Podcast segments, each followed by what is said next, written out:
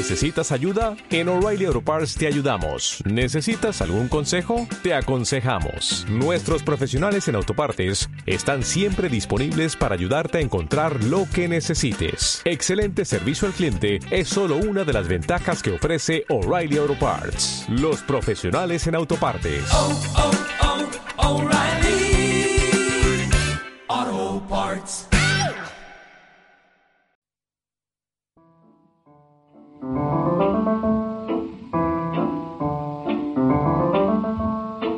Almas de Butaca, tu programa de cine en Uniradio Jaime. Dirige y presenta Julio Ángel Olivares Merino. ¿Qué tal? De regreso, de vuelta a la pantalla y también al ámbito cinematográfico. Almas de Butaca, otro lunes más en esta nueva temporada en Uniradio Jaime. Hoy repasando en primer plano Maléfica, Maestra del Mal, en nuestra sección de estrenos, a la que sucederán las glosas sobre cine, pues podemos decir súbitamente encontrado y proyectado en nuestra pantalla de análisis por Javier Estevez.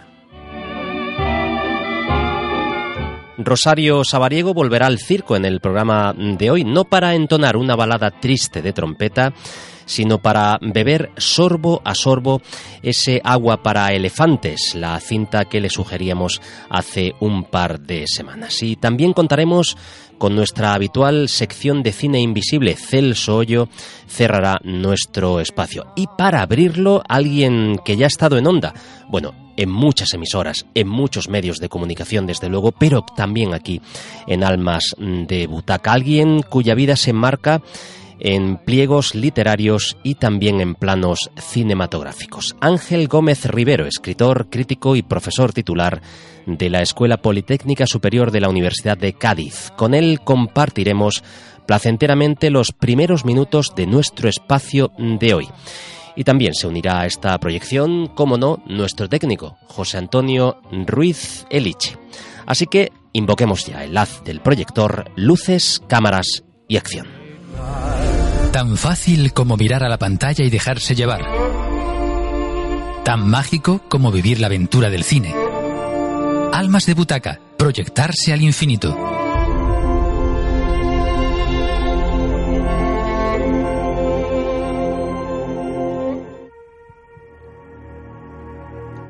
Pues lo decíamos eh, al abrir este programa para esta nuestra segunda cita con la pantalla cinematográfica y también radiofónica, podríamos decir, aquí en Almas de Butaca, hemos querido invitar a un ilustre de la crítica del género de terror y también del cine en general. Ángel Gómez Rivero, escritor, crítico y profesor titular de la Escuela Politécnica Superior de la Universidad de Cádiz. Con él vamos a hablar sobre dos lanzamientos editoriales más que llamativos y reseñables. Por una parte, Abecedario del horror, personajes y mitos clásicos del cine de terror y por otra, ya dentro del ámbito de la ficción, La huella de Drácula. Saludamos ya a nuestro invitado Ángel, ¿qué tal? Buenas tardes, noches. Un cordial saludo para todos y un fuerte abrazo para ti, Julio Ángel. Un verdadero placer, Ángel. Bueno, em, hablamos de ese abecedario del, horror. Mm, no sé si se puede establecer una taxonomía y clasificación eh, de las tendencias dentro del territorio cinematográfico o resulta, eh, sobre todo, a tenor de la hibridación de formas, una tarea esta bastante ardua y arriesgada? Hombre, eh, cualquier labor de, catalogación de, productos eh, artísticos o no es ardua, porque hay que empeñarse en hacerlo concienzudamente. Pero siempre pienso que es posible catalogar, o sea, desde, desde el propio teatro, si estamos ubicados ahora en el tema del cine, eh, ya se viene haciendo, es decir, drama, que si comedia. Siempre podemos clasificar y, esto viene muy bien a los autores de libros como tú y como yo, porque permite y, a tantos que escriben sobre, sobre estos temas por aparcelar, ¿no? Que no sean solo todo libros genéricos, porque se pueden, pueden ser enciclopedias. Eh, yo, bajo un punto de vista de clasificación, pienso en naciones, escuelas, décadas, autores, pero me resulta más fascinante a mí personalmente hacerlo por temáticas porque fíjate que, eh, lo categórico que son los mitos del terror dentro del cine de nuestro género y, los temas más recurrentes del género, que sin llegar a ser mitos, pero son temas recurrentes. ya digo, esto favorece la tarea de, escribir libros y analizar el, género en estos conceptos. Em, vamos a hablar de nuevo sobre ese, sobre ese estudio, ¿verdad? Incidiendo y al hilo de lo que, de lo que comentas, eh, ¿cuáles son, desde luego recurriendo a la, a la esencia, ¿verdad? Las características eh, genéricas del cine de, de terror, eh, de terror quería decir, y, bueno, aquellas que han subsistido a las diferentes modalizaciones a lo largo de la historia, es decir, ¿cuál, cuál, ¿cuáles son esas constantes? Bueno, es una pregunta interesante y compleja, ¿no? Porque habría que decir que primeramente se comenzó con, eh, eh, de manera experimental, ¿no? O sea, buscando sensaciones, pienso yo. Si nos fijamos en el expresionismo alemán y la influencia en el, nórdico, en el cine nórdico, incluso francés, nos damos cuenta de que eran auténticas obras de creación experimentales. Eh, de ahí pasaríamos, sin ser constituido todavía género, ¿no? Pasaríamos a la génesis del cine terror como género, obviamente eh, a partir de los mitos clásicos que planteaba la productora Universal, no solo a partir de Drácula y Frankenstein, sino que ya en el, en el cine mudo pues tenemos piezas tan tan sobresalientes como El fantasma de la ópera de Rupert Julian, por poner, por citar un ejemplo, o, ese o esa mystery de Paul Lenny, el, gato y el canario, aquí traducido como el legado tenebroso. O sea, iban marcando unas tendencias, o sea, la casa encantada, el espectro, eh, Drácula, Frankenstein, el hombre lobo, iba creando las cartas de identidad, pienso yo, el abecedario, precisamente de, de lo que sería el género, y curiosamente, el Hammer, que es otro de los grandes puntales para los, amantes clásicos del de, amantes del cine clásico y los amantes clásicos del cine, porque ya habría que hablar de los más talluditos, que he llevado mucho tiempo con esto, pues la Hammer resucitó y rehizo todo lo que la Universal había planteado en blanco y negro con unas dosis de modernidad en, aquel entonces, pero sin perder el regusto clásico, el, bien el gótico, bien el barroco, lo atmosférico, eh, lo decimonónico, o sea, siempre, porque aunque la Universal no fuera en decimonónico, pero la estética era muy clásica, muy muy visual, ¿no? Lo sacaba del entorno, digamos, cotidiano, de otro tipo de cine de terror más realista. Esto, sin duda, hablando en conceptos de, creatividad, de arte, ¿no? Pero no podemos olvidarnos, Julio, el sentido comercial. Claro. Porque sí, hacer reír, hacer llorar o hacer sentir el miedo, todo esto redunda en taquillas. Una película de, de, humor o de risa, como solíamos decir por aquí, eh, si no te hace reír, pues mal vamos. Incluso yo he, planteado, o sea, situaciones filosóficas en mis estudios sobre el cine clásico de terror. No da miedo. Puede que diera miedo en su día, pero sí produce fascinación, una atracción extraña, la atracción del abismo, ¿no? O sea, es, eh, son conceptos que hay que ver, en la magia que, que desprende, no siempre hay que buscar terror en el cine. Por eso quizás decimos cine fantástico y de terror, y lo enmarcamos para tener un abanico más grande, ¿no? Yo pienso que el arte la creatividad en sí, ¿no? Eh, pienso que difícilmente sobrevive sin el mecenazgo de turno, de turno, porque en este caso, en el caso que nos ocupa del cine, si una película no vende, por buena que sea, mm, pasa a ser considerada inútil para los productores, sino que se lo digan Orson Welles. Ángel, eh, has citado alguno de esos eh, iconos, grandes iconos del, cine de terror, Frankenstein, eh, Drácula, la momia, pero llega un momento en el siglo XX, sobre todo a mediados del siglo XX, en el que esos monstruos, digamos, de la Universal dejan de ser bueno, pues operativos, ¿no? Casi mm, se gastan, casi se desemantizan. ¿Qué otros iconos surgen o cómo, digamos, se reescriben? Sí, bueno, esto es normal porque es la evolución del cine y ya los temas llegan un momento que cansan menos a los más a los más fans, a los más seguidores de, los mismos, ¿no? Yo siempre he marcado que los mitos siempre estuvieron y siempre van a estar. Y con los mitos clásicos del terror, eh, precisamente hablo y vuelvo a citar al monstruo de Frankenstein eh, y al doctor, claro, el, eh, Drácula, el hombre lobo, la criatura de la luna negra, la momia, el hombre pez, Hmm. la criatura de, lo que decía. El, todos estos, ¿no? Incluso mm, hay otros personajes más secundarios, pero que también funcionan mucho como icono. El jorobado, ¿no? Loco, ahí en paralelo, mm, son, y no, me puedo olvidar si no me, regaña, el muerto viviente, mal llamado zombie por, por algunos, porque el zombie es un muerto viviente, pero un muerto viviente no tiene por qué ser un zombie.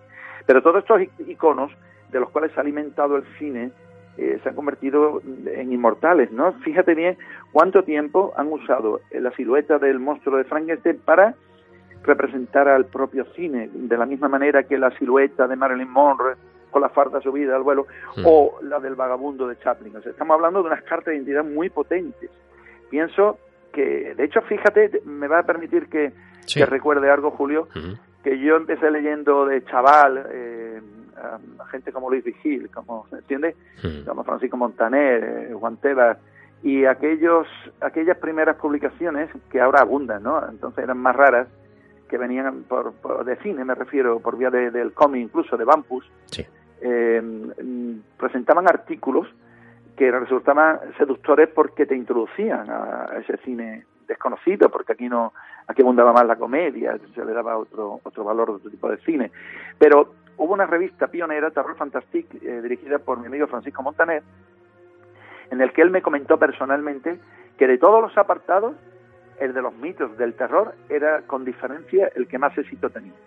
O sea, esto ya nos habla mucho sobre el poder icónico y la fascinación que despiertan estos. O sea, mm, es verdad que con los tiempos han ido cambiando y lo hemos visto como ha salido el, el, el, pues, en, Italia, como tenemos el Lasher, fíjate la cantidad de películas de, asesinos locos enmascarados que perseguían a los chicos allá eh, de los 70 a los 80, ¿no? Mm. Eh, o sea, claro, han ido cambiando la forma, o a finales de siglo, ya con la eclosión de lo nuevo, seguíamos con ese terror oriental centrado en fantasmagorías que ya existían en los clásicos, con películas como Cuaidán o, o Kuroneko, pero que no dejaban de ser nuevas formas para, para viejos temas.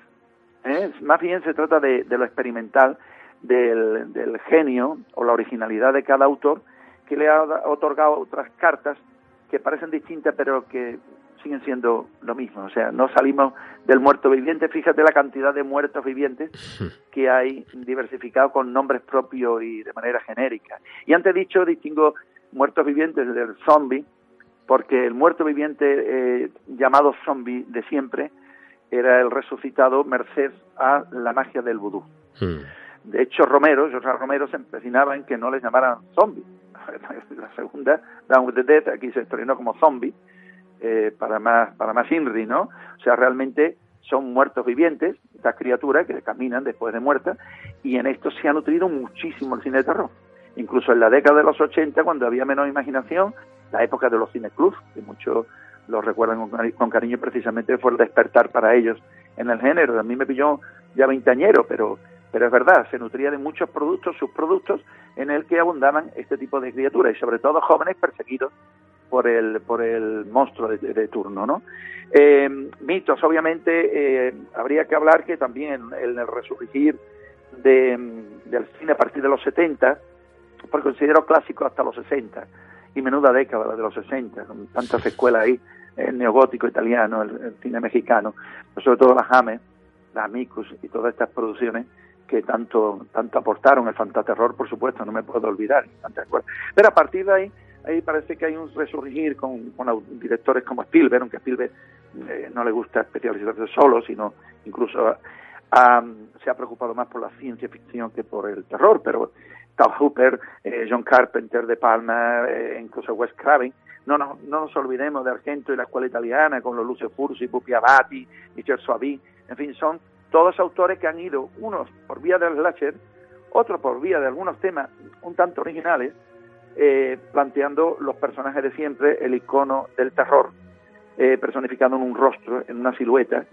Y bueno, todos han funcionado, todos han cubierto sus épocas con esas innovaciones. Pero, repito, Julio, pienso que los mitos clásicos del terror son los que vivieron, eh, los que crearon el género, eh, siguen viviendo y van a perdurar, y van a pervivir por, por siempre. Incluso está la anécdota de con el que decía para acabar, con los vampiros habría que clavar una estaca en el corazón de todos los productores. Ni aún así, ni aún así. Pues tú fíjate que, ahora que hablas sobre ecos, ¿verdad? Reverberaciones, lo que, lo que perdura, eh, yo siempre tendré en mente, ¿verdad? Esa pues esa antología, ese quinto jinete, esa serie que tú prologabas de forma extraordinaria. Mm, y, esto me lleva, esto me lleva a preguntarte acerca de, del cine de terror patrio, del que tú tanto sabes, del que tanto has escrito y que asumo mm, tiene sus características específicas y diferenciales, ¿verdad? Y tanto, y tanto, y además lo, hay que decirlo sin vergüenza, porque algunos me parece que sienten vergüenza cuando hablan de las excelencias, incluso de los detalles interesantes del fantaterror.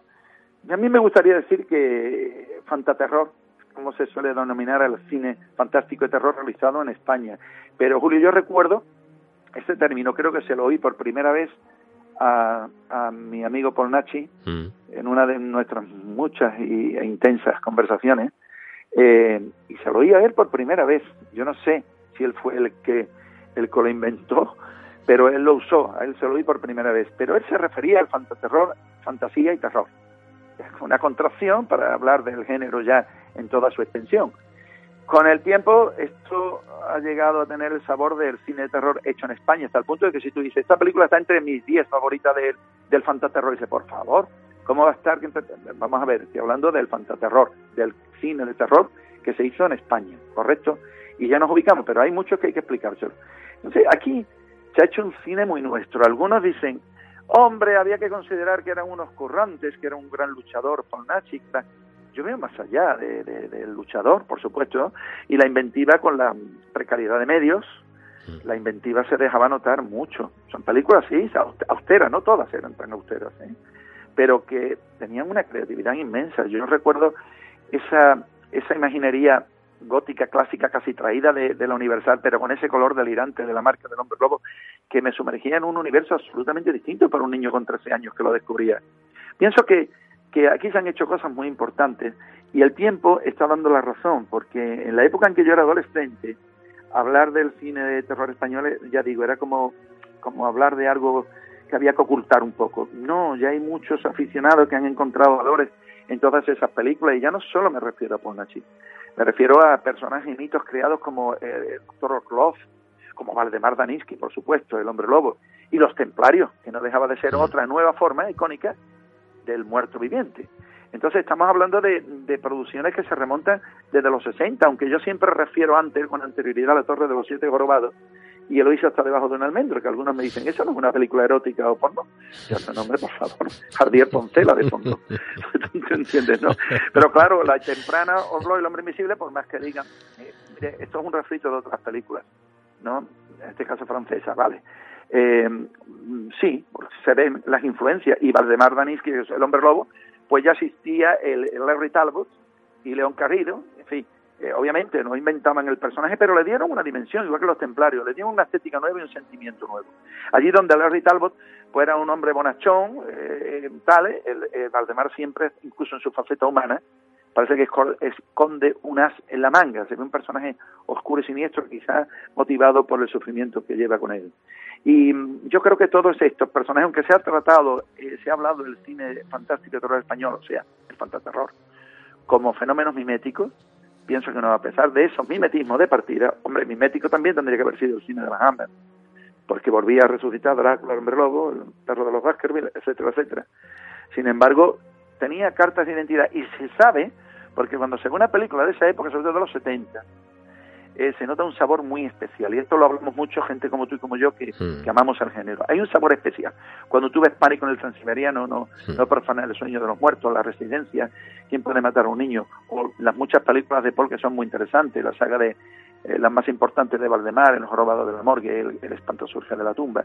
Incluso, dice tú, también podemos encontrar autores como Vigas Luna que plantea con angustia algo nuevo, o arrebato, Manzuleta, siempre también podemos encontrar títulos más raros, más experimentales, al margen ya de lo académico de la realización, que han aportado momentos álgidos en la historia del cine fantástico, y yo siempre lo digo, no, no, a mí me encanta el fantaterror, bueno, no todo eh, está a la misma altura, obviamente, ¿no? Hay películas, muchas, abundan las películas mediocres, por supuesto, pero solo sea por ese ramillete importante de títulos, yo creo que aquí se ha hecho algo único, por lo menos con estilo y personalidad. Oiga, y eso es muy importante en materia de arte. ¿eh?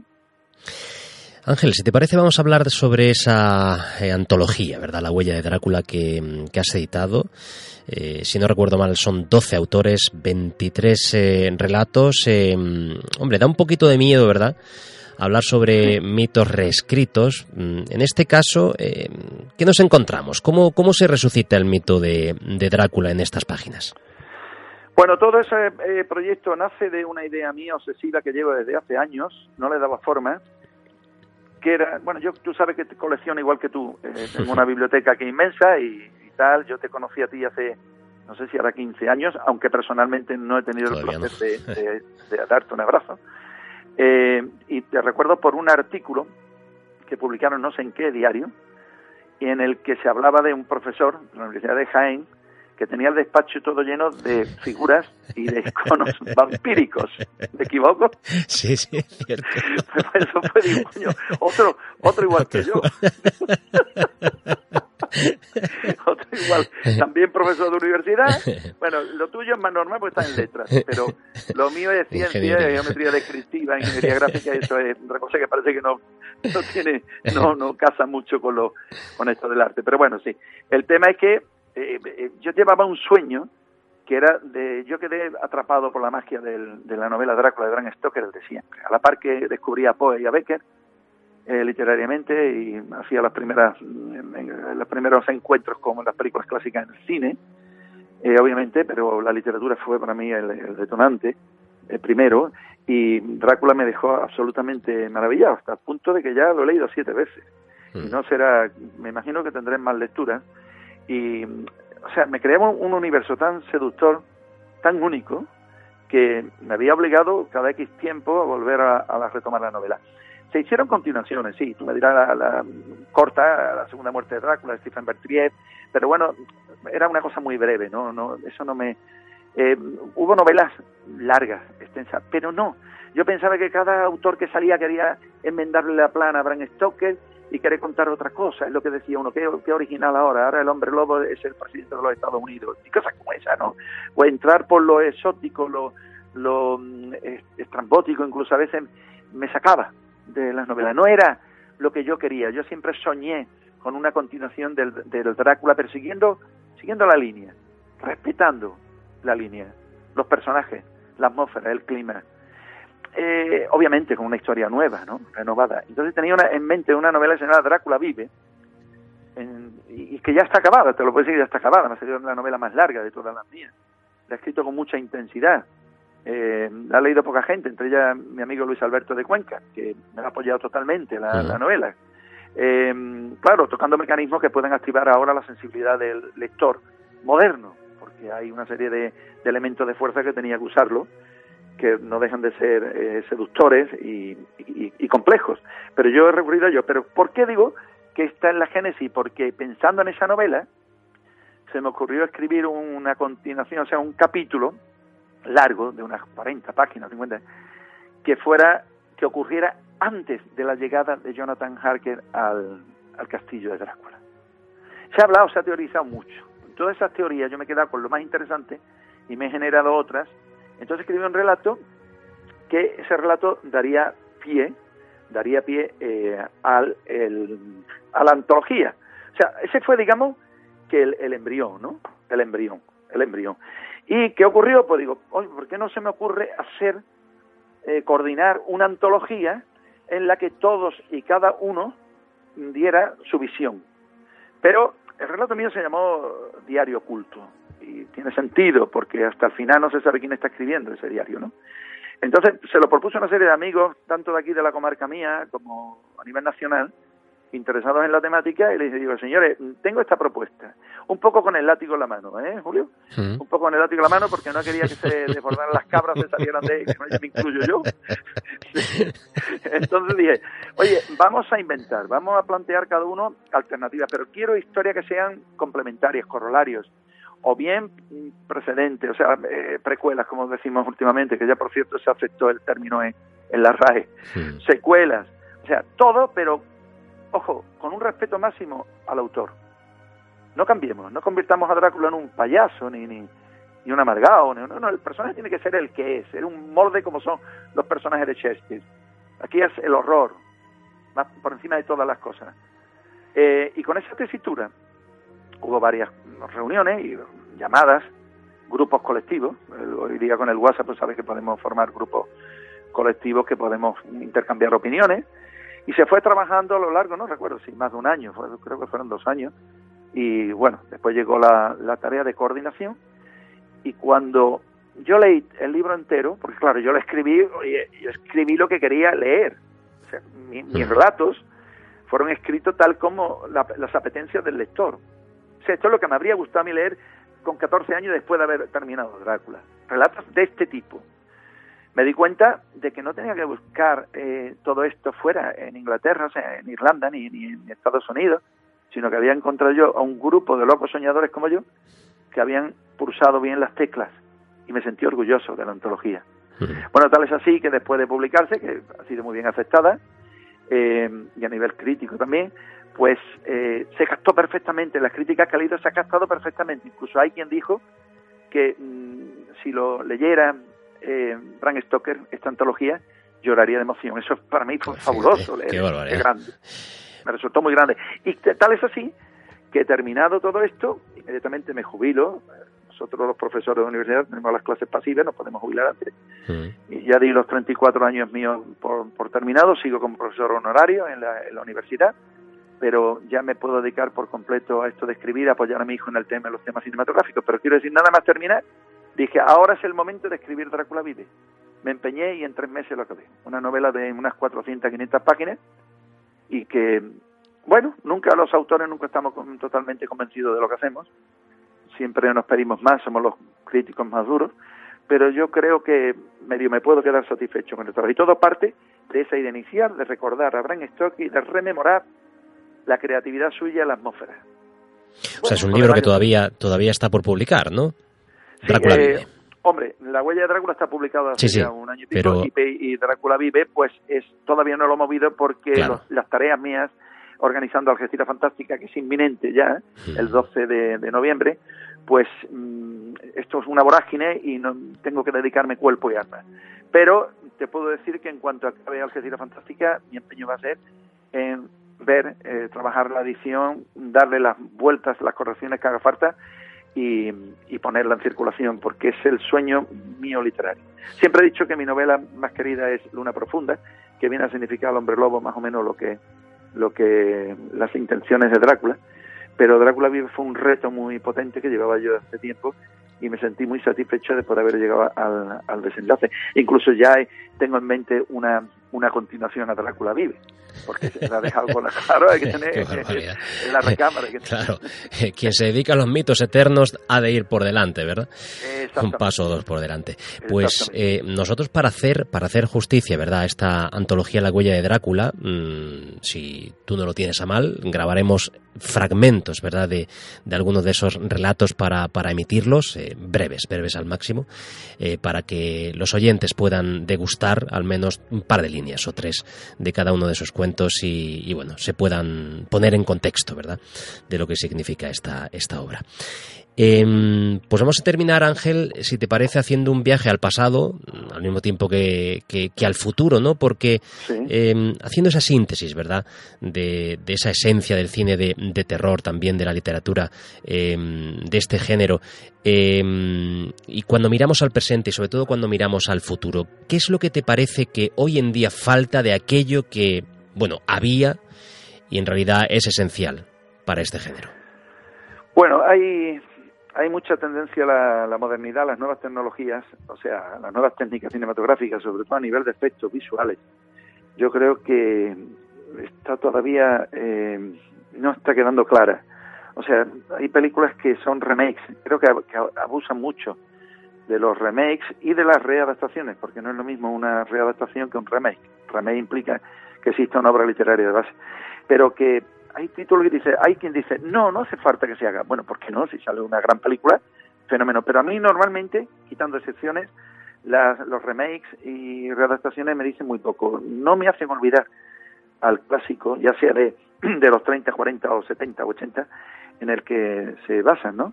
Entonces yo pienso que abusan mucho de los remakes en vez de buscar historias nuevas.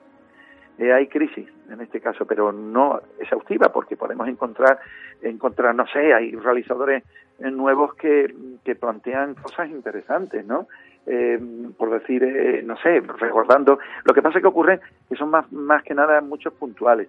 Pero ahí tenemos James Wong, en, que marcó ya desde hace cierto tiempo unas cartas de identidad. En España tenemos Jaume Balagueró. Ahora recordando a otros por títulos concretos, Jordan Peele, por ejemplo, o David Robert Mitchell, me estoy acordando.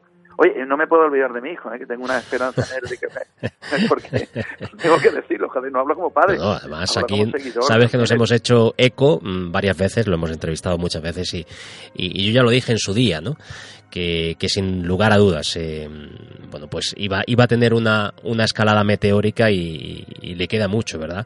Pero seguro, seguro que, que, pisará fuerte como, como, lo ha hecho, sin lugar a dudas. Está en ello y Voces está es inminente y hmm. la versión Behind con Lion Gate y, y bueno, y San Raimi, que es el padre suyo allí, como dice. Hmm. Que curioso que nos conocimos siendo chavales, San Raimi, que no se acordará, pero bueno. Oye, uno no le puede eh, tener celos a, a, un padre llamado San Raimi, ¿no? Siendo tú el padre biológico, ¿verdad? no, él está muy interesado también, habla con el niño mucho porque ha ido ya hmm. varias veces ahí a Los Ángeles hmm. para planificar, ya creo que en, en, en enero ya yo me iré también, porque obviamente además él me guarda algún papelito tipo cameo, ya, ya, con más peso, ya con diálogos y demás, digo, oye, mira, no te arriesgues tanto, no vayamos a meter la pata tú. Pero bueno, yo creo que, que realmente eh, espero, tengo esperanza en lo que él va a hacer y no sé, que, que suene como, como, como suenan estos que te he dicho, que están haciendo cosas interesantes, pero que quizás yo eche de menos, quizás, ¿no? Los grandes clásicos. Hmm. Eh, los fines de época, los, mitos de siempre, pero con miradas serias, ¿no? no Que no deriven todo hacia la comedia burda, ¿no? Hacia el cine, cine ayer, ¿no? A los, niños corriendo con el, no sé. Eh, yo por eso te puedo decir que a mí me encantó, algunos en El hombre lobo de Joe Johnston, porque fue osado y eso le costó caro. Tú ten en cuenta que tras la década de los 80, en la que los hombres lobos eh, ya no se centraba el personaje en lo clásico, sino en la modernidad, en el humor, en estos niños, este cine juvenil, en los animatrónicos, que alguien retorne a las raíces con el romanticismo decimonónico, esos ambientes recoletos y tan que tanto nos gusta. El hombre, el actor que interpreta al lobo, que tú ves el, en los ojos, lees el actor y no la maqueta. El drama y la tragedia que genera sentirse una bestia durante el plenilunio y todo. Esos son matices del cine clásico que, que no sé, la modernidad pues, los más jóvenes pues quieren más el zombie eh, carnicero que te como, te como y sabe más que el drama de fondo. Yo pienso que mm, aún así no puedo protestar porque siempre he defendido que en todas las décadas del cine encuentro películas de gran interés. Mira, una de las últimas que me han más me han llamado la atención, si quiere que te, que te cite, por precisamente por lo original, es eh, de David Robert Mitchell que he citado, It Follow, me hmm. parece una película inquietante, al margen de las lecturas paralelas que podamos hacer, ¿no? incluso hmm. freudianas.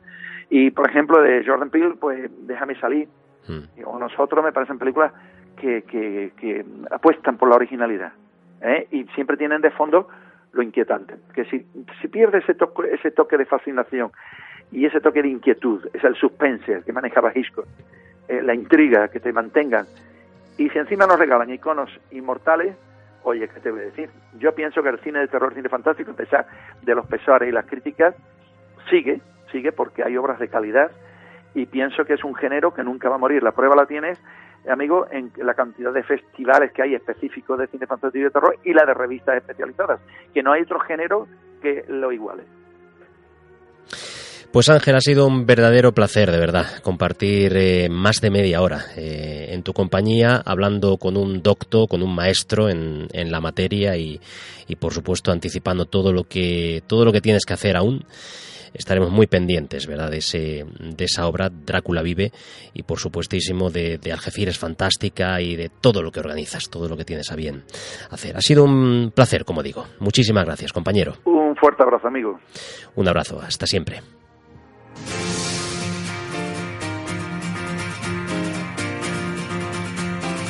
Pues hablamos de estrenos. Maléfica, maestra del mal. Vuelve el carismático personaje de Maléfica a la pantalla. Joaquín Ronning dirige esta secuela coproducida por Walt Disney y Roth Films. Y nuevamente, como no podía ser de otra forma, Angelina Jolie encarna al oscuro personaje. En pantalla también otros nombres consagrados como Michelle Pfeiffer, con la que Jolie eh, forma la dupla maléfica Aurora, y acompañadas ambas por L. Fanning o Ed Skrein. Con todo, la película no hace justicia al elenco actoral y pierde fuelle de inmediato. De hecho, a pesar de que se la ha criticado, como una película compleja, apenas si muestra contenido o sustancia narrativa que desarrollar y la poca que contiene, desde luego, descarrila debido a las incoherencias del guion y también a la falta de hilación. Sin ir más lejos, y este es un aspecto angular, la propia Maléfica pierde algo de protagonismo en la historia. Bueno, no hay nada más que ver, ¿verdad? Las, eh, lo que son los pósters de la, de la película. Eso sí, eh, planta y atractivo visual desde luego no le falta a esta cinta, con ciertos excesos rayanos en lo barroco y sobre todo pues ese atractivo mm, proviene, por supuesto, eh, de la imagen de Jolie a la que el director sabe sacarle jugo y rédito en plano. Convencerá o más bien entretendrá solo si no se espera demasiado de ella. Escuchamos el tráiler Maléfica, Maestra del Mal. Hace cinco años creí perderte para siempre. No existe maldición capaz de alejarme de ti. ¿Quieres casarte conmigo? Sí.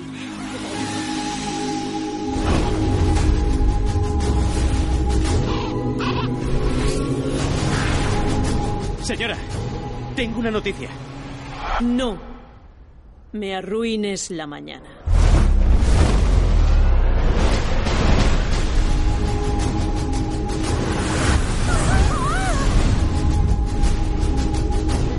Philip me ha pedido matrimonio. No. Solo te estoy informando. Y yo a ti. El amor no siempre acaba bien, animalillo. Confía en mí. Demostraremos que te equivocas. Has hecho una labor admirable en contra de tu naturaleza para criar a esta niña. Pero ahora, por fin gozará del amor de una verdadera madre. Desde esta noche, consideraré a Aurora mi hija.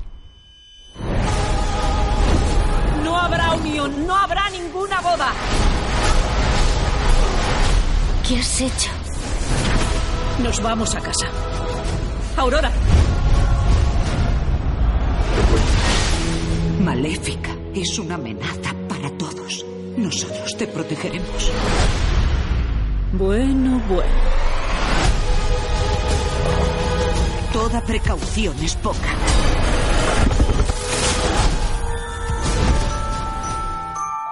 En busca del cine encontrado, con Javier Esteve. Javier, ¿qué tal? Buenas noches. Eh, largometraje, largometrajes, ¿qué nos ofreces hoy? No, hoy vamos a repescar un clásico del musical de terror. Mm, de, de los años 70 de la, de la cinematografía norteamericana. El fantasma del paraíso, de Brian De Palma, año vaya. 1974. Un combinado muy atractivo que fusiona hábilmente el clásico de- del fantasma de la ópera con el mito de Fausto. Y bueno, la, la película que trata sobre un magnate de la música que va buscando una partitura y un músico desconocido al que le acabarán robando esa partitura y sufrirá un accidente desfigurándole la cara y luego saboteará el estreno de, digamos, el palacio musical que quiere inaugurar este magnate. La película mm, fusiona varios géneros, desde incluso la comedia eh, hasta el cine cómic, ¿no? mm. Y utiliza mm, las pantallas divididas, ¿no? Es decir, la acción simultánea a la vez.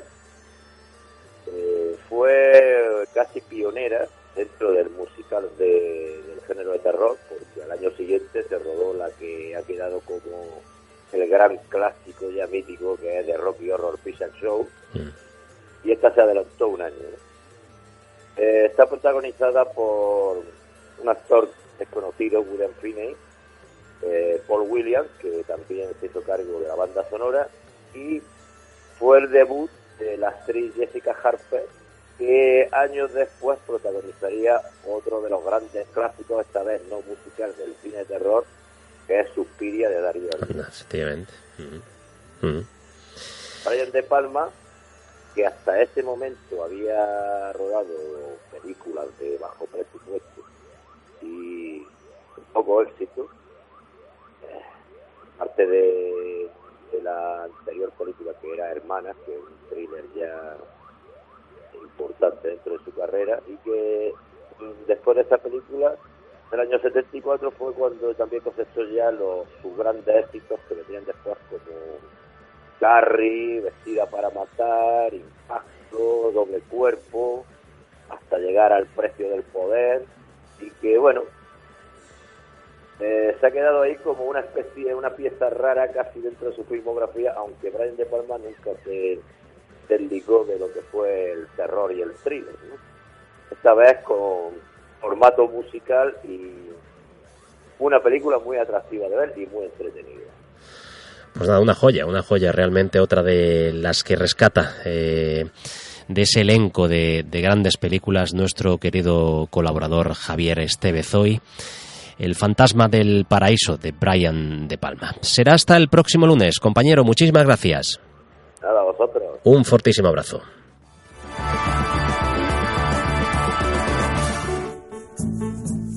Lo que el cine nos contó con Rosario Sabariego.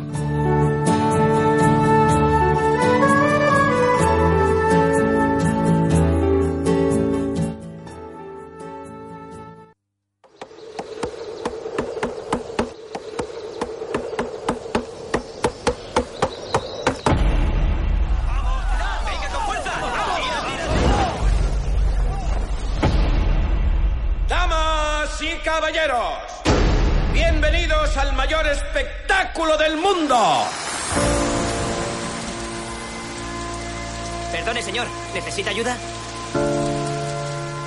¿Conoce el circo? 1931. Los hermanos Benzini. Esa fue la mayor catástrofe circense de todos los tiempos. Me está diciendo que estuvo presente en... Lo viví de lleno.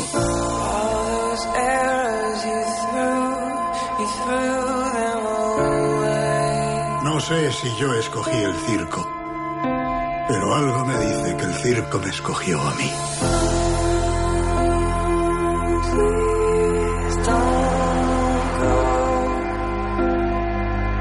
El mundo está lleno de trucos. Todos participamos. Eres una mujer hermosa. Mereces una vida feliz.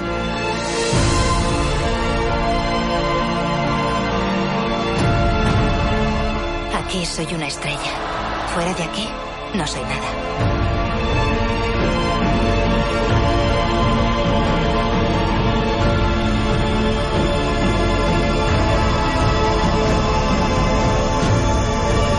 Hola, ¿qué tal amigos? Hola almas de butaca. ¿Estáis ya sentaditos cada una y cada uno en su butaca? Espero que sí. Aunque más bien estaréis de resaca, porque la feria eso es lo que deja a veces. Resaca musical, resaca y resaca. Bueno, pues yo nada, este año me he perdido la feria, no he podido ir a Jaén, pero bueno, ya otro año será. Además, yo huyo un poco de las ferias y también de los circos, aunque bueno, hoy os traigo una de circos. Me la recomendó Julio, Agua para elefantes y hoy en lo que el cine nos contó traemos esta película. Y ya no sé qué más, qué más podremos traer la semana que viene, pero iremos pensando. Ya en noviembre volveré a Castillo de Versos, así que nos veremos por ahí por la radio. Y, y bueno, ya estoy deseando de estar otra vez ahí con vosotros y con vosotras, unirradienses. Comentaros, Julio, que la película que traemos hoy, eh, Agua para Elefantes, es una película que se estrena en Estados Unidos en 2011 y bueno, además eh, está basada en, un superventas del mismo nombre que, es, que está escrito eh, por la canadiense Sarah Graham. Y bueno, comentaros que es una película también con temática circense. A la dirección tenemos a Francis Lawrence y el guion es de Richard No sé si lo pronuncio bien, terrible, ¿no? Bueno, bueno, bueno. Esta música que estáis escuchando es de James Newton Howard y bueno, como protagonistas tenemos a un vampiro, a Robert Pattinson. Ya lo vimos en Crepúsculo, en la saga y en otros films, por supuesto. Aunque bueno, súper reconocimiento por este otro film.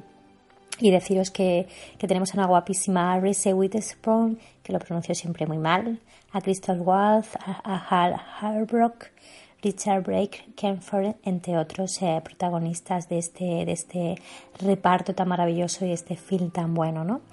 Eh, drama romántico es el género y comentaros que, que todo empieza cuando, bueno, O'Brien, que es propietario del Circus Vargas, se encuentra con un anciano, que es Jakov Jankowski, que está separado de su grupo de ancianos. Y bueno, los dos empiezan a iniciar una conversación y Jakov revela que tuvo una carrera en el negocio del circo y estuvo presente pues durante de los desastres del circo más infames de todos los tiempos, el incendio que hubo en el circo de Hartford en 1944, entre otros accidentes, ¿no?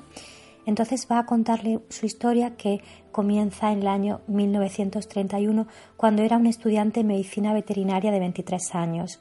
Y bueno, todo, todo comienza ahí, pero no quiero destriparos la película porque además a través del tráiler que habéis escuchado hace un ratito, pues habéis visto un poquito de información sobre esta película.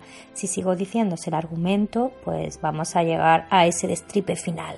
Y no quiero, quiero que veáis la película, que es una película maravillosa. Además, daros cuenta un poquito cuando la época, mm, o sea, la película se remonta a esta gran depresión y cómo mm, este estudiante va a hacer todo lo posible, pues, pues, por por, estar ahí, por estar en este circo, ¿no? Como veterinario. Y como, bueno, siempre en toda película hay un enamoramiento, ¿no? Y ahí está Marlena, que es la amazona, que es esta, es guapísima, ¿no? Y, bueno, mm, ahí viene todo un poquito a, desarrollar esta película, esta cinta, que fue tan aclamada también por, el, por ser un bestseller homónimo de, de, esta canadiense de Sarah Rent y maravilloso. Yo lo veo al actor es que lo hacen genial porque además nos mete muy de lleno en esta obra maestra con esta puesta en escena impecable, muy minuciosa, como mm, va dibujando las emociones a través de, esta fuerza de lo que son los, los grandes eh, romances, ¿no? romances cinematográficos. Eh, Javier Ocaña, por ejemplo, del diario El País, dice que es un cargamento de lugares comunes alrededor de los triángulos amorosos, el maltrato animal y la violencia de género. Poco hace para escapar del cliché, tanto en su engranaje general como en el secuencial, por todo lo que sucede, ¿no? Eh, yo la verdad es que es una película que la recomiendo encarecidamente, como todos los todas las películas que traemos aquí a lo que el cine nos contó. Me gustan mucho las películas aunque yo huyo un poco de, los circos y de todo el mundo circense, más que nada por ese maltrato animal que hay, pero me gusta mucho la atmósfera en cuanto a, los bailarines, las bailarinas, eh, la comicidad, lo cómico ¿no? que tiene, que tiene el, personaje del payaso. Em, pero es verdad que hay un poquito de de los tomadores, de ese mundo tan, tan grotesco y absurdo donde el animal siempre al final es el que sale perjudicado, porque hay muchas maneras de, poder hacer y de llegar al espectador, ¿no?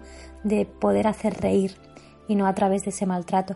Pero bueno, mm, yo creo que el concepto del circo mm, con el tiempo cambiará y de hecho hay muchos circos que van cambiando un poquito esta atmósfera para, para poder dar, dar un espectáculo bueno sin tener que herir a esa sensibilidad hacia, hacia el animal, ¿no?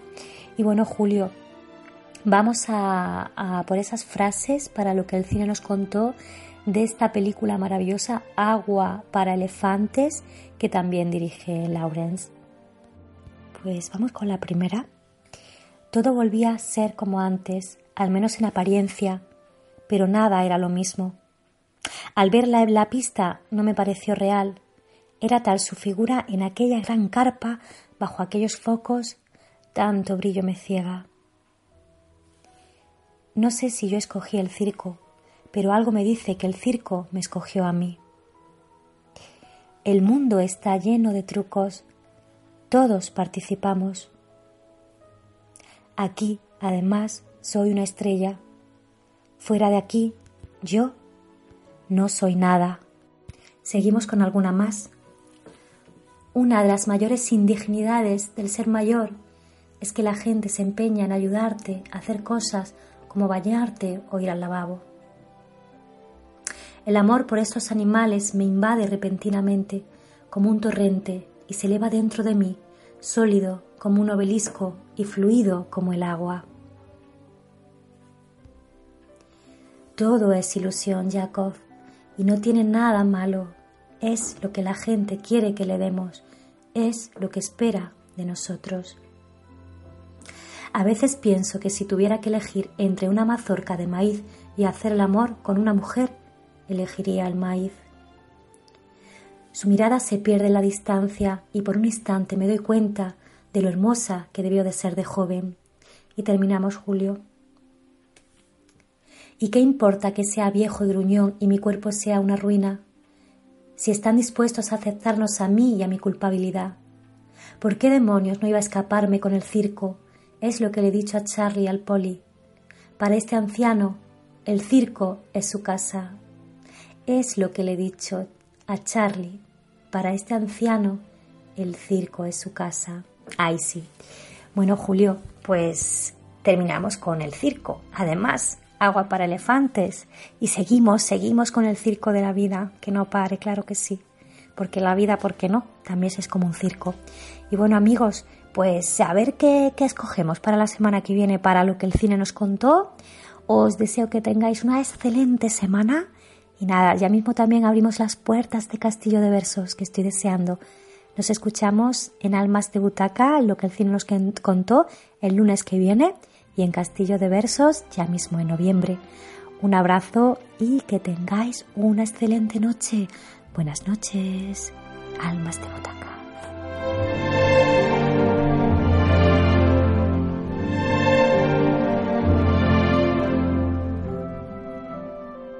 Bueno, pues nos vamos ya a la pantalla invisible, ¿verdad? Mm, no sé si a los malos modos de nuevo, porque le va a quedar solamente a nuestro queridísimo Celso Hoyo ocho minutos.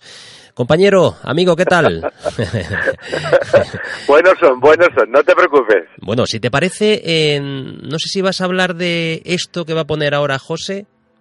A ver, vamos a, vamos a ir poniéndolo este tráiler, ¿verdad? Que nos eh, introduce en esa otra cinta, ¿verdad? Que se nos quedaba el otro día en el tintero. Hacerse una persona de verdad. ¿Y te acabas de mudar? Eh, no, bueno, estoy en un piso que me dejó un conocido unos días ahora. ¿De vacaciones? Eh... No, no sé. No, sé muy bien qué estoy haciendo, la verdad. ¿Tú te has quedado al final o...? Sí, sí, sí. Al final me he quedado en, Madrid, sí. ¿Estás bien? Agosto es genial para hacer cosas que, yo qué sé, que en otros momentos no nos dejarían hacer, ¿no? Mm. Porque yo creo que el verano es perfecto. No sé. Tú piensas en todas las parejas que rompen en verano. Hola. Y todas las que empiezan. Hola. Qué raro, ¿no? ¿El qué? Volver a vernos, digo, qué raro.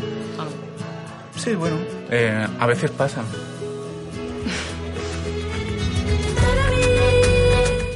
Bueno, Celso, La Virgen de Agosto de Jonás Trueba, estoy, estoy deseando escucharte porque he leído de todo. Bueno, malo, mm, a ver. Irregular. Yo estoy entre lo primero, entre lo bueno, entre lo, entre lo muy bueno, diría yo. Y, la verdad es que, fíjate, bueno, ya aprovecho para decir que la semana que viene vamos a hablar de otro joven realizador español. Mm. Eh, y, y, esto es un, a mí me, me, congratula mucho porque la verdad es que aprovechar esta, esta ventana que nos ofrece programas como Almar de Butaca para hablar de cine modesto, de cine sin, sin campañas publicitarias, de cine hecho por jóvenes eh, realizadores de nuestro país que intentan haber, intentan hacer, perdón, eh, narrativas nuevas, explorar el lenguaje cinematográfico desde un punto de vista muy personal y desde luego mm, muy opuesto a lo que digamos que los cauces más trillados a los que nos tiene acostumbrado el, cine comercial y es de justicia que se haga que se haga una mínima mención al cine de Oliver Laxe, que es el director de Lo que arde, que es la que la semana que viene, y por supuesto, por supuesto, porque yo creo que el, el abanderado ahora mismo de cine independiente, entendiendo con toda la hondura reflexiva que tiene este concepto de, tiene, de cine independiente, creo que el abanderado de ese cine en nuestro país ahora mismo es eh, Jonás Trueba, el, el, hijo de Fernando Trueba y de Cristina Huete, mm. que ya tiene cinco o seis películas en su haber, Los Ilusos, todas las canciones, todas las canciones hablan de mí, La Reconquista, que creo que es su, una de sus mejores películas, hasta que ha llegado eh, La Virgen de Agosto, que yo creo que es su obra cumbre. La película, el, el, el teaser que habéis lanzado es perfecto, porque propone eso, una, una chica madrileña que decide pasar sus vacaciones en Madrid.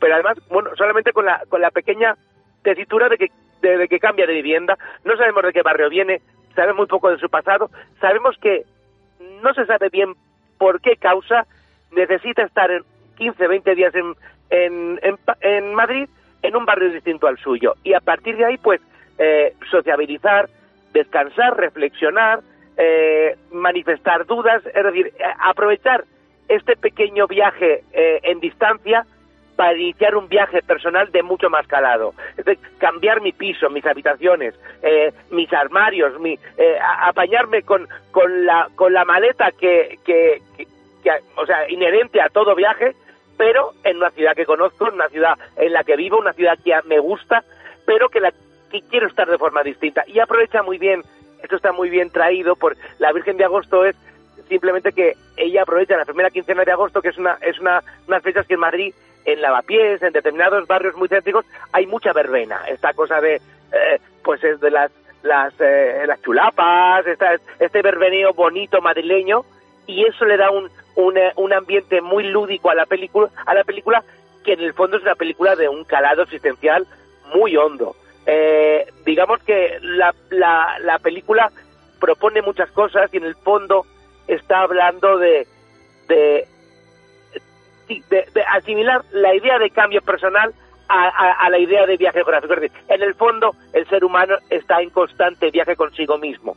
Y esto acarrea una serie de incertidumbres, de vacilaciones, y, y, al final de esa vacilación siempre hay una afirmación. En este, en este de, alguna manera, el ser mm, interrogante, el ser del, del que apenas sabemos nada, cuando acaba la película es un ser que conocemos muy bien, porque digamos que ese personaje femenino ha aprendido a conocerse a sí, mismo.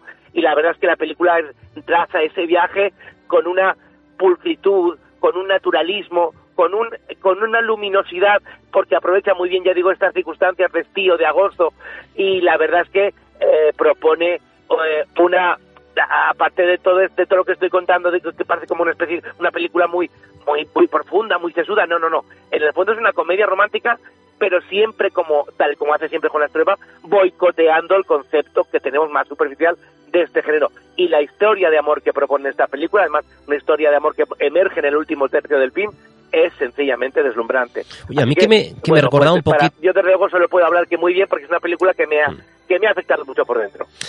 Te decía que me recordaba un poco, ¿cómo era aquella? de ¿Antes del atardecer era o...? Sí, a ver, pues salvando la, efectivamente las distancias, ¿no? Puede ser una referencia perfecta. Lo que pasa es que aquí digamos que el marco temporal no es solamente una tarde, un día, hmm. son 10, 12 días lo que, lo que dura el, el, el, la propuesta de, de, que nos, en la que se embarca Jonás Trueba, pero ese naturalismo, hay quien, a mí no me gusta nada que se hable de Jonás Trueba como el Romer español. Me hmm. parece que Romer es alguien eh, eh, yo, yo diría que incatalogable, pero me parece que es un desprecio eh, que mm, tildar a alguien tan pronto como discípulo de alguien, como en el fondo fue una especie de copia españolizada o de o de referente muy obvio, no. Yo creo que sí que puede ser, de estos presupuestos de, de Romer, de cine naturalista, de cine que parece que va brotando constantemente, sí tira evidentemente eh, con Astura, porque sus propuestas, la espontaneidad es un valor eh, buscado, perseguido y muchas veces logrado. Entonces sí que se le puede asimilar a Romer, a Linklater, pero desde un punto de vista muy personal, porque ya es un tipo que tiene, una, pero creo que son cinco películas y tiene el estilo muy asentado. Y yo creo que en esta, eh, quizás porque la, actriz es también la guionista, es una actriz que es amiga suya, eh, ya, ya, ya, era la, protagonista, por ejemplo, de La Reconquista, y hay mucha complicidad entre actriz actriz guionista y el guionista director que es con, con las pruebas. De ese, de ese mare magnum de complicidades, la película, eh, digamos que, que supura una, una firmeza en esa aparente facilidad que me parece que es muy, muy, sugerente. Muy sugerente. Pues qué gustazo, eh, señor Celso Hoyo, escucharle a usted para terminar cada programa de almas de, de butaca. No será usted la Virgen de agosto, pero sí el Santo de octubre, sin lugar a dudas.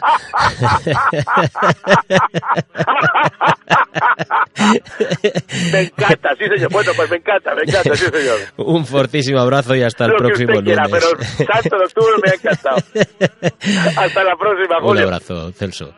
José Antonio Ruiz Elich estuvo en las labores técnicas hasta el próximo lunes aquí en Almas de Butaca. Y aunque el olvido que todo destruye, al matar.